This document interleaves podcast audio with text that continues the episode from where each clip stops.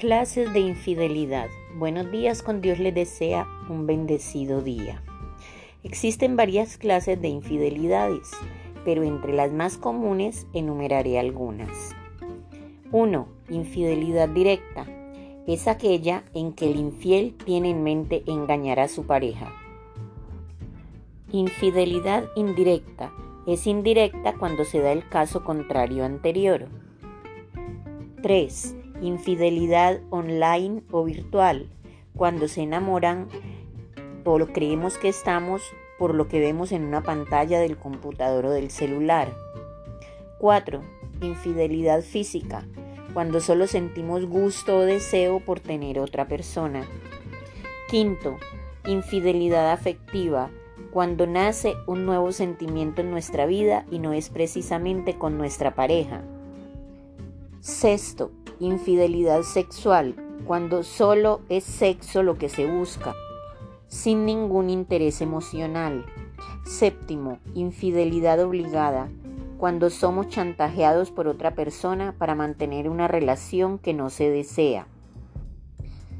Hay diferentes maneras de traicionar una pareja y algunas de ellas son poco tenidas en cuenta. La infidelidad es considerada la mayor traición que se puede cometer contra el otro miembro de la relación amorosa. Cuando tenemos pareja, inconscientemente se firma un contrato implícito que implica lealtad, exclusividad y respeto. La fidelidad es uno de los pilares básicos en los que se sustenta una relación y cuando es comprometida es complicado volver a recuperar la estabilidad y conseguir que la relación funcione igual que antes. Ahora bien, complicado no significa imposible, pues hay parejas que superan esta situación tan delicada. Eso sí, superar esta crisis depende en buena parte de cuál de los tipos de infidelidad se ha cometido. Este es un tema tanto de hombres como de mujeres. La infidelidad física no es el único tipo de adulterio que existe. En una infidelidad duele el engaño, la mentira, aunque no se haya tenido intimidad. La persona infiel se siente en inferioridad de condiciones respecto a su pareja. Más vieja, más fea, con menos dinero, etc.